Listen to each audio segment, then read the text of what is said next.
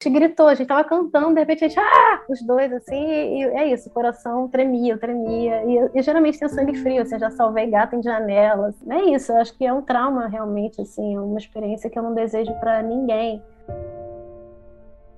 O dia mais triste foi o dia em que a Michelle atropelou um cachorro. Por mais que ela estivesse tomando todos os cuidados, por mais que ela estivesse atenta, por mais que o marido estivesse abaixo da velocidade permitida na estrada, aconteceu. Foi um dia também que a Michelle morreu um pouquinho, porque é isso que acontece com quem gosta tanto de animal e passa por isso. E por que contar uma história assim aqui? Porque não é só a história do dia mais triste da vida da Michelle. É a história de cidades que não pensam em fazer controle populacional de animais porque não enxergam isso como um problema de saúde pública. É a história de cidades que empurram nas costas, às vezes de uma única pessoa, a responsabilidade de castrar os bichinhos que vivem na rua. É a história do que pode acontecer com qualquer pessoa que um dia fica frente a frente com essa combinação. E aí, o que fazer? Eu sou a Juliana Girardi Pegue o seu bichinho, um petisco e vamos juntos. É conversa ao pé do ouvido para você ficar imaginando cada trechinho dessa história em mais um episódio de Bichos na Escuta. A Michelle, ela estava em férias. Ela tinha acabado de fazer uma viagem muito boa, muito bacana, daquelas assim que a gente termina e diz: "Tô pronta para o batente, bateria recarregada, energia renovada". Bom, eu estava em Juazeiro, né, com meu namorado Alho, a família dele é de Juazeiro, então a gente vai com uma certa frequência para lá, principalmente no final do ano, né, Natal, Ano Novo. E a gente tinha chegado de uma viagem da Chapada Diamantina, é, estávamos muito felizes, né, revigorados. A Chapada realmente é um lugar incrível e energia muito boa. E a gente foi, combinou com os pais dele de sair para jantar. Eles já tinham ido saído. A gente depois eles moram num sítio lá em Juazeiro, que é um pouquinho afastado da cidade, não muito, mas a gente tem que pegar uma estrada para poder chegar na cidade, que é a BR 235, que é uma rodovia super importante. Aí, para comemorar esse momento, ela botou uma música bem legal no carro. Ela e o marido estavam ouvindo essa música. E aí a gente tava lá no carro, felizes, cantando, eu me lembro que tava tocando Los Hermanos. E o clima era ótimo. Ainda faltavam três dias para o Réveillon de 2020. Era dia 28 de dezembro. Já tinha anoitecido, mais ou menos por volta das 8 horas da noite. Quando a Michelle chegou a essa cidade, ela já se tocou que lá tinha muito animal abandonado, tanto na cidade, ela já tinha visto isso, animais de rua, né, quando ela passeava pela cidade, e na estrada. E no dia anterior a gente tinha visto uma matilha atravessar a estrada, porque depois a gente descobriu que eles foram se alimentar de um boi que tinha sido atropelado.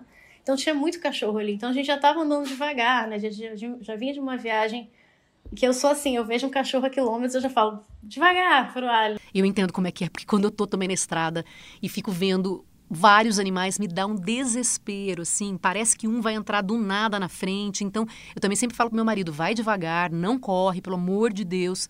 E ela já tinha visto vários animais atropelados. Ela sempre olhava um corpinho ou outro assim no chão e falava: "Meu Deus, olha, esse foi atropelado. Tem animal aqui desse lado, tem animal desse outro lado, no acostamento". Então, ela já tinha visto vários animais atropelados ali. Isso já era uma coisa que estava chamando muito a atenção dela. Bem nessa hora, quando ela estava na estrada, que é uma estrada de mão simples. Mas a gente estava no carro cantando, assim, com aquela sensação boa, tipo, ah, que legal que. É, é isso, né? Tipo, tava bem, de repente o farol iluminou. Na hora que o farol iluminou, que a gente viu, tipo, parecia que surgiu, assim, brotou um cachorro branco e bateu. A gente não teve nenhum tempo de reação. A gente atropelou, ouviu o barulho, ela tava de frente, deu pra ver que a cachorra tava de frente. E eu falei, e a gente passou e eu, a gente tremendo, assim, os dois muito assustados. A gente deu um grito, assim, ah! os dois na hora. E muito assustados, tremendo. Eu falei, vamos voltar, a gente tem que voltar, porque a gente tem que. Eu acho que ela tá viva, porque bateu, não bateu. Não foi um impacto muito forte, então eu, provavelmente ela estará viva a gente precisa resgatar esse, esse cachorro, né? A gente não sabia se era macho ou fêmea. E a Michelle ama animais, ama. Ela tem um cachorro, ela gosta. Nunca tinha passado por isso, nunca tinha acontecido. E ela sempre pensava, eu me identifico muito com a Michelle quando ela conta isso. Tomara que, isso, que eu nunca passe por isso, tomara que eu nunca né, atropele um animalzinho, nada. Porque quando a gente gosta tanto, imagina como é que você faz numa situação como essa. Qual que é a sua atitude? O que, que você tem que... Você tem que sair do carro, tem que ir lá socorrer. É um desespero para quem gosta, né? Passar por uma situação assim assim, para quem gosta tanto de animal. Mas ela parou o carro. E aí a gente voltou, né? Deu a volta.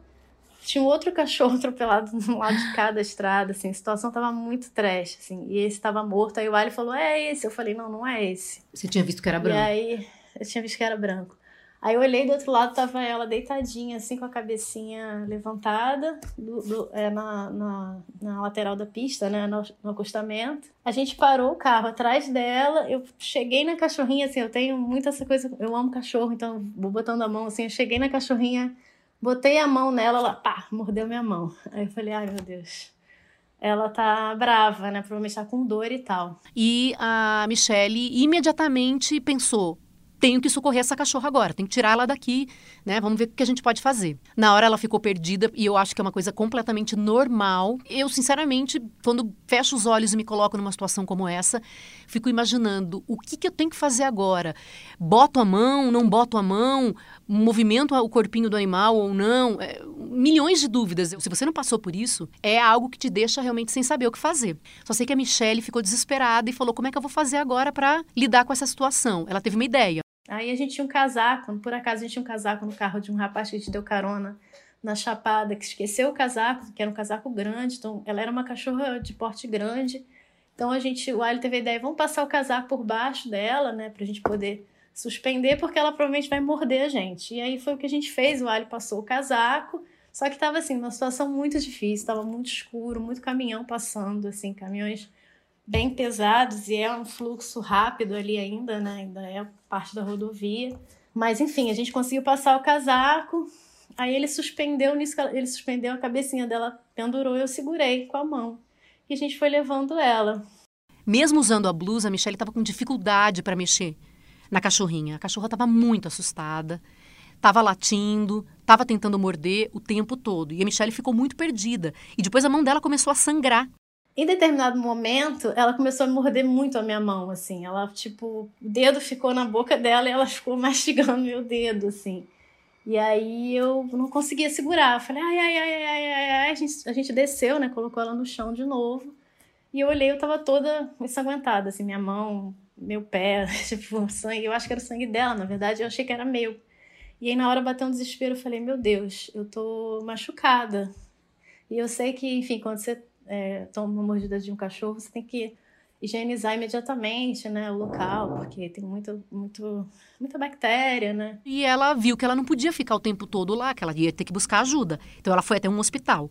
E com muita dor no coração, a gente colocou ela, deixou ela no cantinho da estrada, puxou um pouquinho pro canto, né? E fui, né? Aí, o primeiro posto de gasolina que a gente parou, eu lavei muito a ferida, né? Ficou bem profundo o corte e fui pro hospital. Aí lá eu tive que fazer todo o protocolo da antirrábica, porque como é um cão de rua e não se sabe o histórico dele, né? É, ela passou todo o processo, eu tive que tomar soro, quatro doses de vacina, tive que tomar de tetânica, então fiquei muito tempo no hospital. Foi muito difícil, assim, chorando muito, rezando para que, tipo, para não sofrer, né? Porque a ideia da gente resgatar e levar para uma clínica veterinária, obviamente, era tentar salvar, mas é, se não fosse possível, abreviar o sofrimento, né? Enfim, a gente é, sempre pensa nisso, assim, né? Não, eu sou uma pessoa que ama cachorro, então não queria que a bichinha sofresse. Eu, eu me lembro que a gente, eu reparei que ela estava com corte no, aqui na testa e provavelmente ela tinha uma fratura de, de coluna cervical, porque ela não conseguia se levantar. Eu não sei se ela já tinha sido atropelada e a gente é, pegou ela na estrada uma segunda vez ou se realmente ela apareceu na frente do carro. Eu, eu tava tão traumatizada da situação toda que eu tava com muito medo de voltar. E o que, que você viu quando você voltou? Então, a cachorrinha tinha morrido. Foi um dia horrível para Michelle, horrível. Ela ficou o tempo todo lembrando aquela coisa de looping, né, que fica vindo na mente da pessoa todo aquele momento, é o clarão, depois é o impacto, a música que estava tocando, corpinho da cachorra estendido no chão, ela tentando salvar a cachorrinha e não conseguindo, a cachorrinha mordendo, ela tendo que ir para o hospital, ela voltando, aquilo, aquela, ela ficou revivendo todas essas cenas várias e várias vezes. A pior coisa foi que é, a gente ficou assim, será que a gente vai enterrar no dia seguinte, né? Vai lá enterrar, porque acontece? Eu tentei no dia seguinte ligar para o controle de zoonoses, achando que tinha controle de zoonoses para eles recolherem, né? O corpo da cachorrinha, na verdade, dos dois cachorros que estavam atropelados, e eu descobri que os vazeiros não têm controle de zoonoses. E uma das coisas que mais, foram mais doídas para mim foi que a gente passava toda vez que a gente precisava sair de casa e voltar, a gente passava pela, pelo corpinho da cachorra. E é isso, assim, é uma sensação de que você tá, tá no meio de uma barbárie, né? Porque acontecem muitos casos de atropelamento em Juazeiro, não só de cães, como de cavalos e é, boi, animais de grande porte, e o corpo fica lá e ninguém faz nada, sabe? Não retira, não limpa. Foi muito ruim, assim, eu passava, toda vez que passava na estrada, eu chorava, chorava, chorava. É, e fiquei arrependida de não ter insistido de levá-la, sabe? Mesmo com a mão machucada, de não ter, tipo, botado no carro e levado. Porque realmente o que doeu foi ter deixado morrer na estrada, sabe? Isso que foi, foi o que doeu muito. É que a gente sempre escuta essas histórias, né? Assim, de alguém, de alguma pessoa, de algum amigo que, que atropelou, de repente. Mas quando acontece com a gente, às vezes você fica pensando, o que, que eu tenho que fazer agora? Mas você ainda teve a a, a iniciativa de ali pegar uma, uma blusa, né? É, de tentar socorrer. É.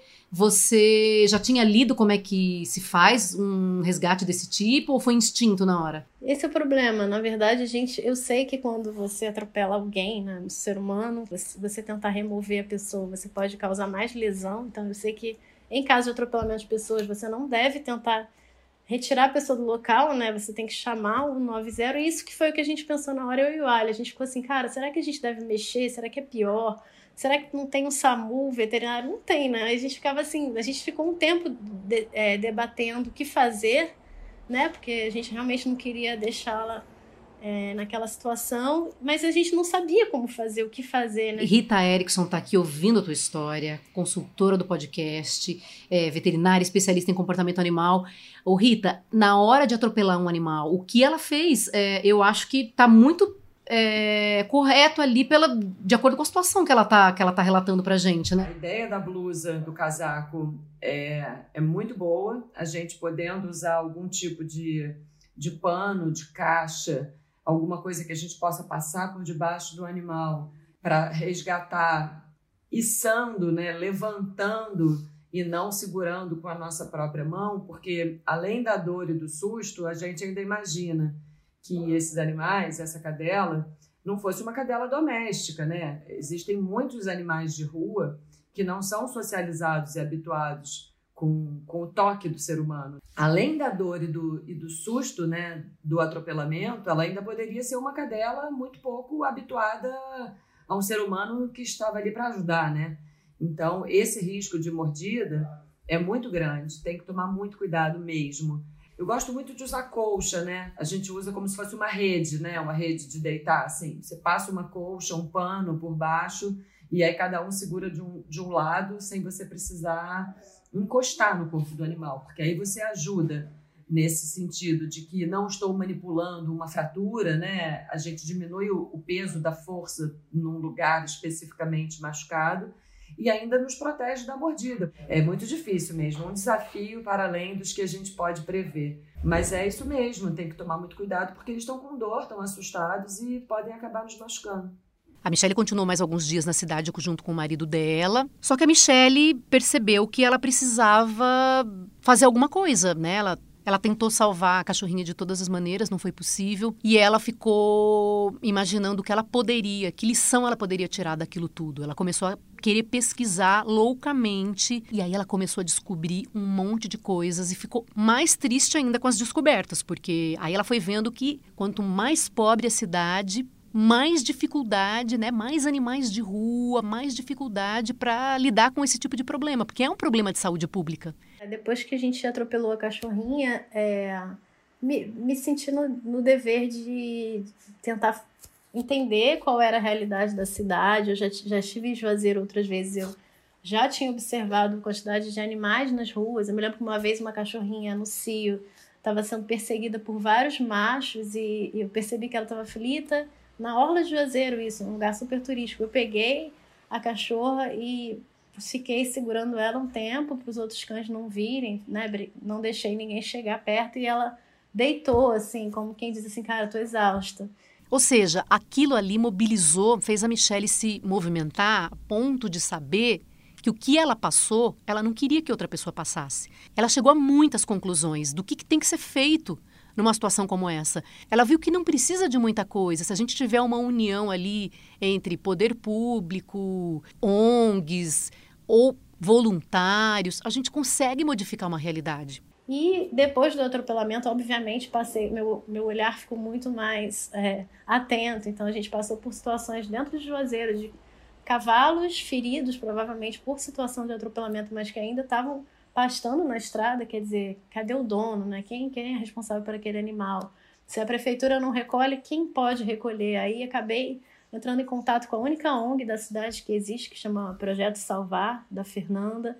E a Fernanda muito aflita, falando: olha, todos os dias eu pensei em desistir, porque a realidade aqui é muito dura. Ela pega cães em situação muito difícil, do tipo atropelados, com fra é, fraturas de coluna, ela pega cães em situação de doença em estado muito grave, quer dizer, é muito difícil, com pouco recurso. Ela falou, a maioria das pessoas que me ajuda, que ajuda a minha ONG, não é do de Juazeiro, né? São pessoas de fora, como eu agora passo a ajudar, enfim, já, já ajudei a pagar ração, enfim, estou ali tentando fazer o que eu posso, mas obviamente é uma situação muito difícil, quer dizer, não é a Fernanda que tem ela faz por amor e, e porque ela é, não consegue ver e não fazer nada, mas o poder público tem que fazer.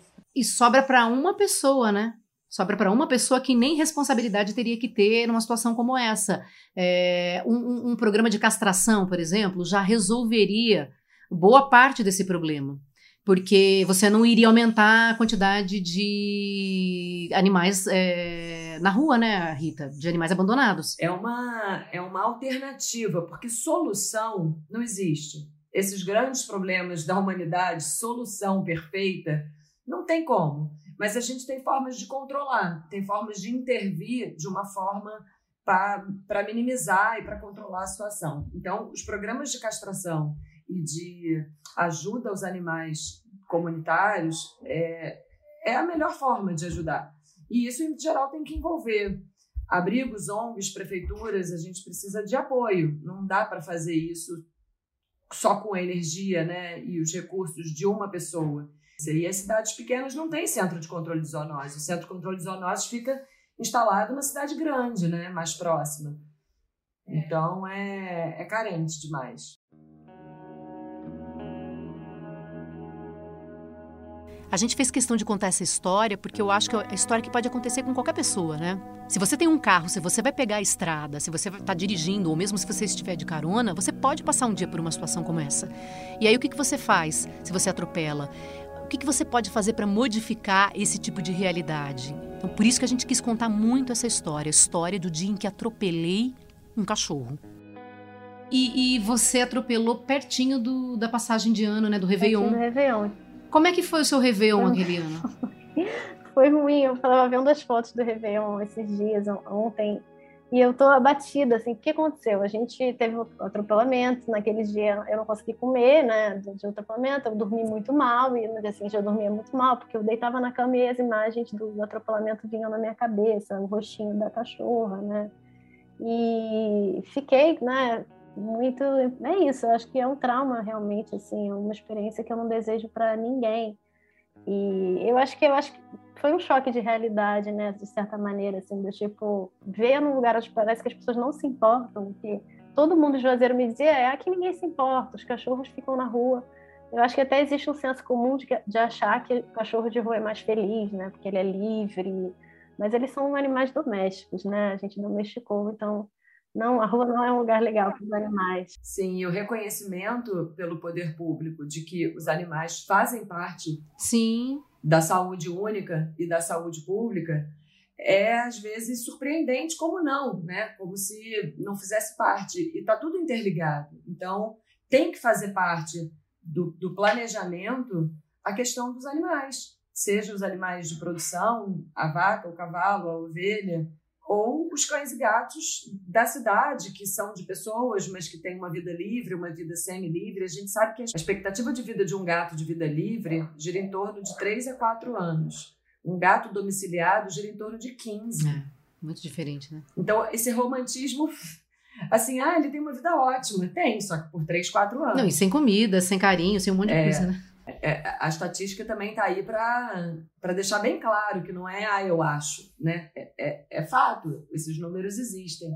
Ai, Michele, obrigada. Tomara que a gente consiga, nesse espaço, conscientizar, porque se todo mundo se une, não fica pesado para a pessoa que é a única que tem a ONG ali, né? Se a prefeitura faz o seu, o seu trabalho, e outras pessoas vão começar a colaborar, se você tem um outro serviço ali de castração, ou seja, solução tem, né? Para que essas histórias não aconteçam. Porque a Michelle foi uma das pessoas, mas quantas pessoas todos os dias não estão passando por isso, né?